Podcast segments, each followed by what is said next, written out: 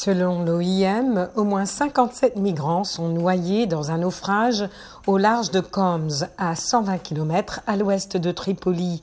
Les survivants ont déclaré que 20 femmes et 2 enfants font partie de ceux qui ont perdu la vie, ajoute l'OIM sur son compte Twitter.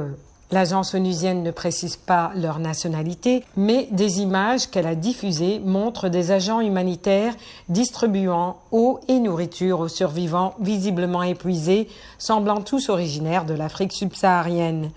La Libye est un important point de passage pour des dizaines de milliers de migrants qui cherchent chaque année à gagner l'Europe par les côtes italiennes distantes de quelques 300 kilomètres.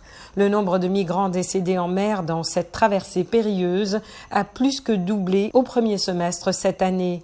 Au moins 900 personnes ont péri.